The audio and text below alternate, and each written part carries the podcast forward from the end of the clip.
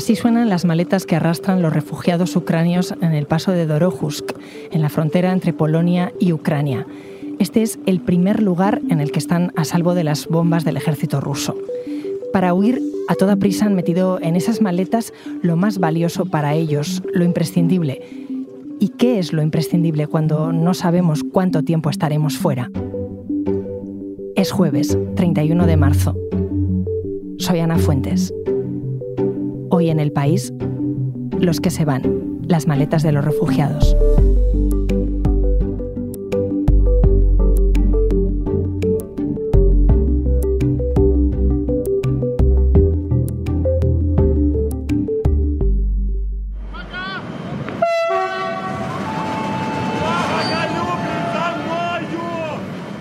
¿Este sonido de, de dónde es, Antonio? Pues ese sonido está grabado en la estación de tren de Helm, que es una ciudad de Polonia que está como a 25 kilómetros de la frontera con Ucrania. Y lo que se escucha es que están llamando el paso para Lublin, que es otra de las ciudades más cercanas que se usa para conectar desde ahí a Varsovia.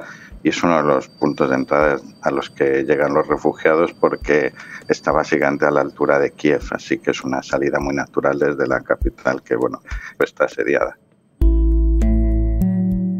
Antonio Pita es uno de los enviados especiales del país para cubrir las consecuencias de la guerra en Ucrania. ¿Qué tal, Antonio? Hola, Ana. Tú estás ahora en Polonia, ¿no? Sí, ahora estoy en Polonia. Llevamos prácticamente un mes dando vueltas por ahí. Cuando digo llevamos es porque muchos compañeros del periódico han formado parte de esto. Saúl Ruiz, que ha estado desde el principio, varios compañeros de fotografía, Raúl Sánchez Costa, nuestro compañero en Bucarest Inicialmente fuimos a Rumanía a cubrir el primer aluvión de refugiados en el puesto fronterizo de Siret por el sur de Ucrania y luego fuimos a Polonia, que es por donde entra la mayoría de refugiados y aquí es donde estamos. O sea que esa es la primera zona a la que van llegando las personas que huyen de Ucrania, ¿no? Sí, el primer lugar, el lugar principal de paso es el paso de Medica y luego con una estación de tren cercana, pero eh, nosotros estuvimos inicialmente más en el norte, en la estación de tren que comentabas de Gel, y ahí cuando llegan, bueno, pues es que hay, como tres lugares principales donde suelen llegar los refugiados, donde se les suele encontrar. Uno es, por supuesto, los puestos fronterizos.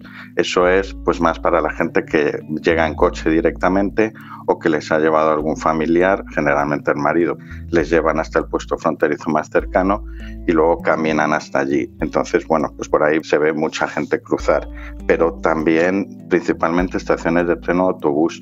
Y eso ya no es solo un poco en los nexos de comunicación así principales, Varsovia obviamente está lleno de gente que va luego a otros países de Europa, sino también pues estaciones de lugares más pequeños, que la gente que se está quedando en Polonia o, o que está yendo a otros países de la Unión Europea. Y luego están los centros de que justo son de recepción y no de acogida, porque son estancias muy cortas. Algunos se quedan a echar una siesta, comer caliente, beber algo de agua y coger fuerzas para seguir el trayecto. Y esos son pues un antiguo Tesco, un centro comercial rehecho, un polideportivo que ha movido las cosas para poder acoger gente. Todo, insisto, es muy de paso, no son lugares donde se establecen. Y cuando llegan a uno de esos tres lugares, ¿hay alguien que les recibe? ¿Qué, tipo de ayuda están recibiendo? Pues hay mucha gente, la verdad es que es muy bonito lo que está pasando porque eh, primero ha sido como muy orgánico, es decir, voluntarios que han acudido en masa y de una forma bastante organizada. La población local también y las administraciones locales se han movilizado bastante. Aquí en Polonia es muy notable. Cuando hablo de los voluntarios, no son solo gente que viene de otros países del mundo a ayudar, ni polacos, que hay bastantes que se han movilizado a través de redes de ONGs o individualmente, sino también propios ucranios que vivían ya en la Unión Europea y que se han acercado a Polonia porque al hablar la lengua pues pueden ayudar mucho, ¿no? Esa gente lleva un peto amarillo generalmente o un brazalete rojo que indica que pueden traducir también. Muchas veces lo que llevan son chapitas con las lenguas que hablan, eh, escrito en ucranio o en ruso. Toda esa gente ayuda mucho, pero luego aparte de una infraestructura que es bastante más organizada, que es que principalmente reciben una, una tarjeta sin polaca. Estoy hablando de de, aquí de Polonia. Eso es básico, claro, a partir de ahí ya pueden empezar, eso les permite conectarse a Internet, poder entender cuáles son las comunicaciones, etc. Y luego eh, todo es gratis para ellos por lo general, los transportes, el acceso a los baños públicos que normalmente es de pago está hecho gratuito para ellos. Eh, comida, bebida y sobre todo información, porque obviamente hay mucha confusión, hay mucha gente que va a muchos lados muy distintos y entonces hay todo un ejército de gente movilizada para ayudar. Y al estar por allí con esa gente que está eh, recibiendo, acogiendo, organizada, eh, ¿qué te cuentan? Pues una de las personas con las que hablamos nada más llegar fue Carolina Bierzwiska, que es la coordinadora de una ONG que se llama Homo Faber, y en Lublin, en la ciudad de Polonia, han eh, puesto una especie de centro de ayuda en el que hay una centralita a la que pueden llamar los ucranianos a cualquier hora y en cualquier día de la semana.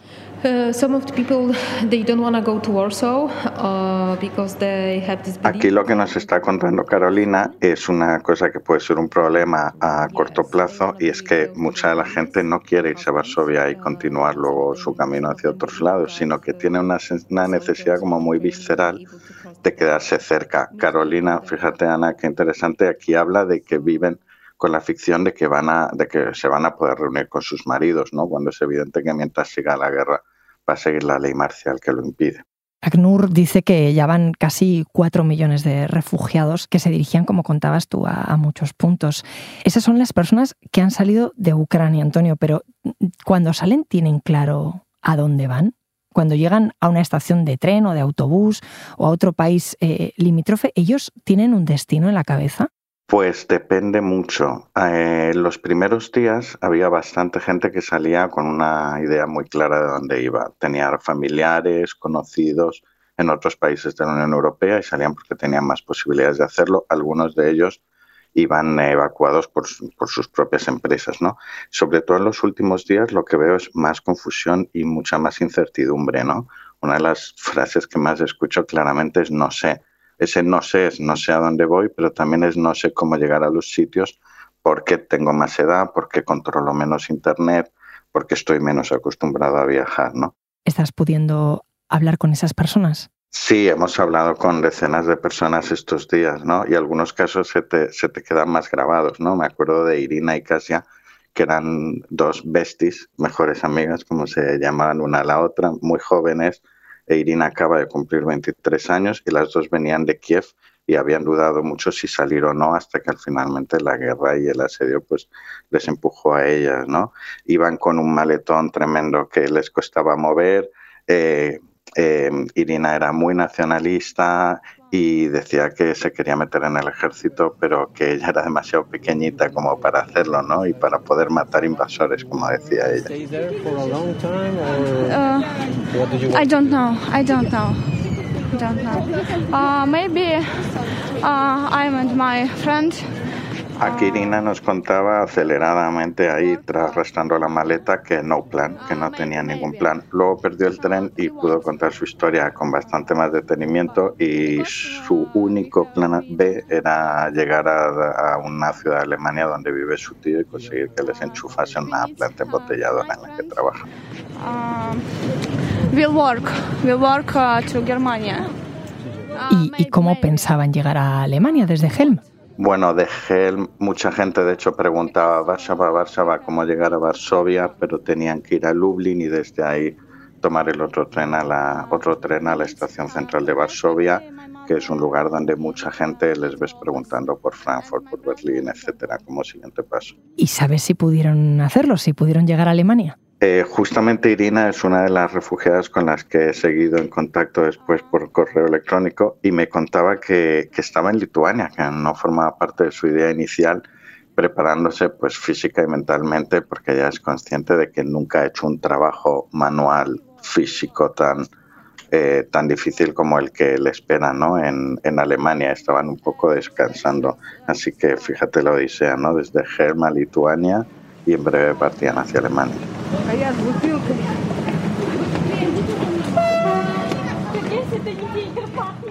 ¿Y eso que estamos escuchando es otro tren también? Sí, es un tren que llega directamente a Polonia desde Ucrania, ¿no? Y se escucha por ahí Lublin, da sí que de la gente que lo pregunta. Em, y se percibe también la alegría de dejar atrás un país en guerra, ¿no? Hemos hablado antes del desconcierto, todo eso existe.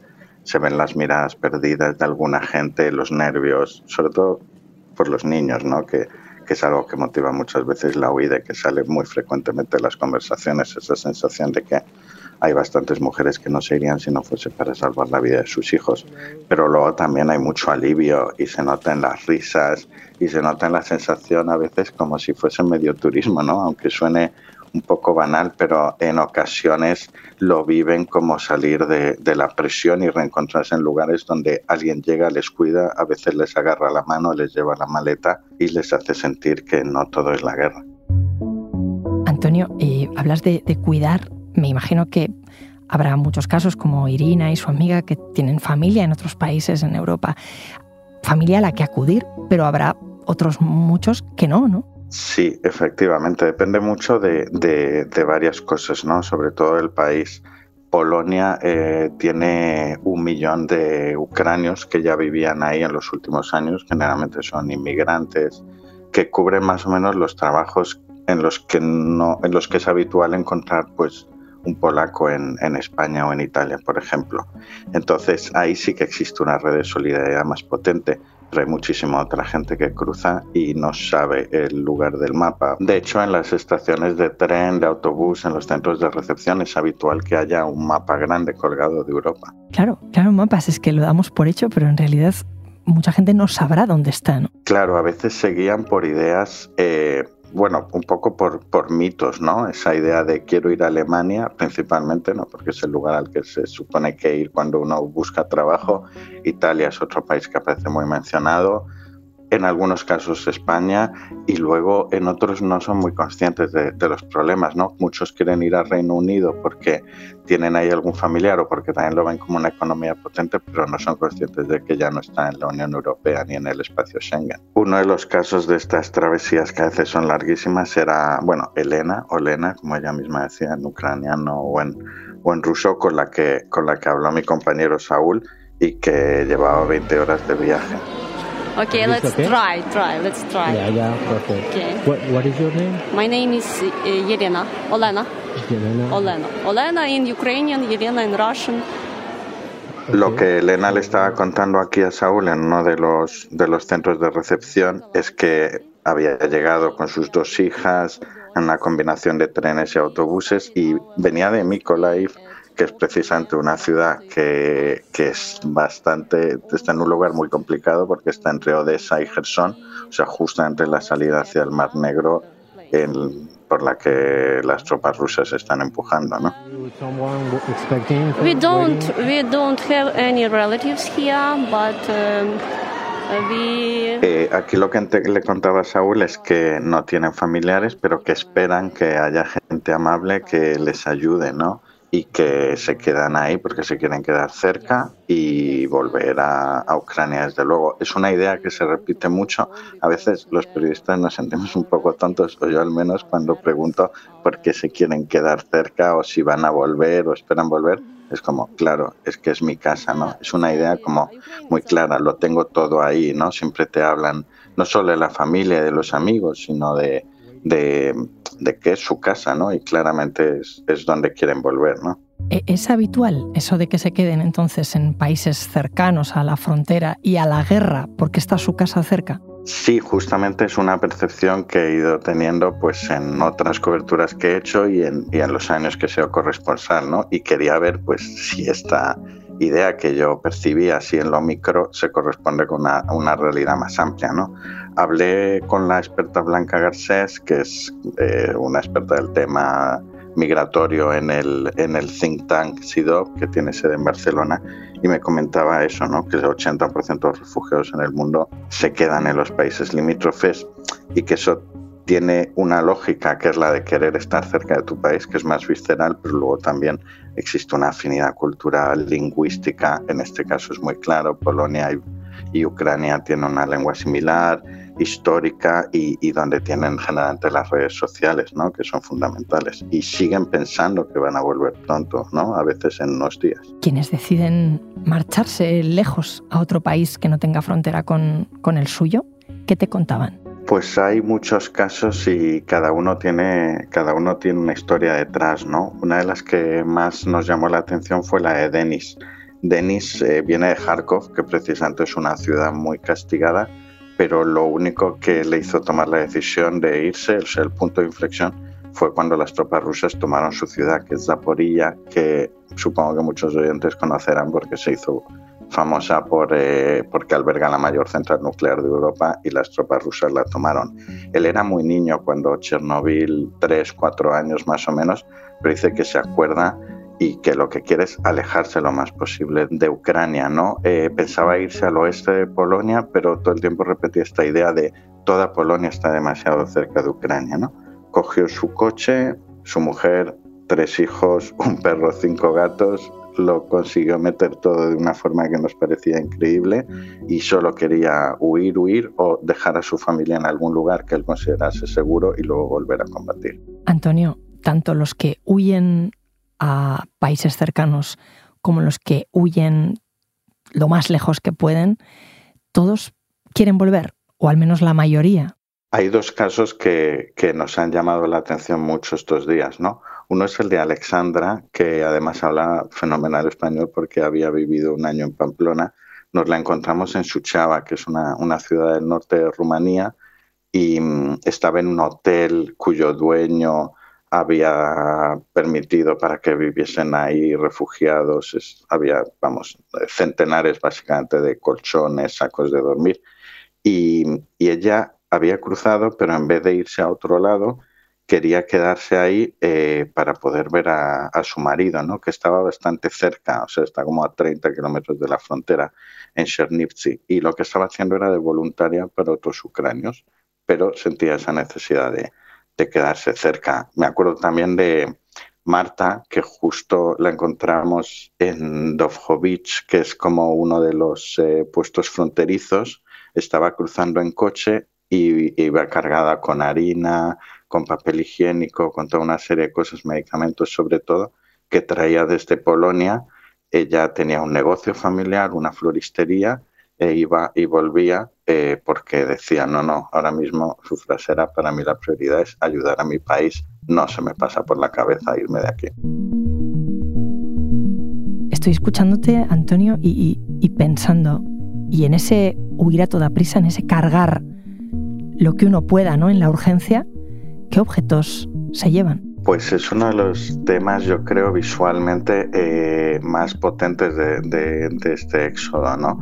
Los objetos son generalmente maletas con rueditas, el trolley que usamos normalmente cuando hacemos un viaje, ¿no?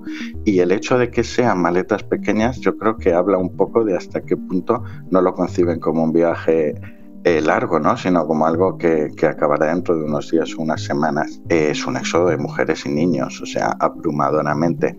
Entonces es un éxodo también de peluches, ¿no? Es, eh, esa sensación como prácticamente no hay un niño que cruce que no va agarrado a su peluche favorito porque notas además en su mirada que hay algo que no entiendo pero no entiende pero que entiende que no está bien ¿no?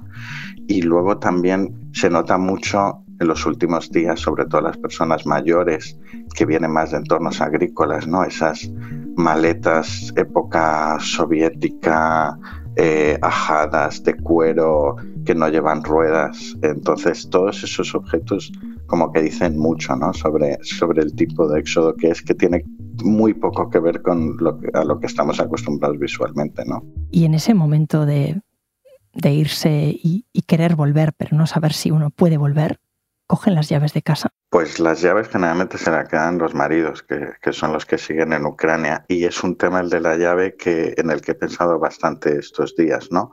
Eh, fíjate los Ana, los palestinos de la Nakba, ¿no? Que hace setenta y pico años abandonaron sus casas también pensando que en cuatro telediarios iban a ganar la guerra los suyos y ellos iban a poder volver, ¿no?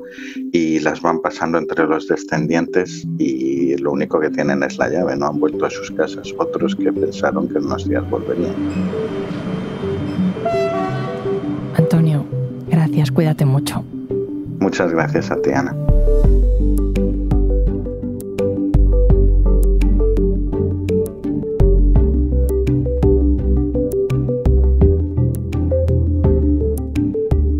Este episodio lo ha realizado Bárbara Ayuso. Las grabaciones sobre el terreno son de Saúl Ruiz. El diseño de sonido es de Nicolás Chabertidis y la dirección de Isabel Cadenas. Yo soy Ana Fuentes y esto ha sido Hoy en el País. De lunes a viernes, una nueva historia. Gracias por escuchar.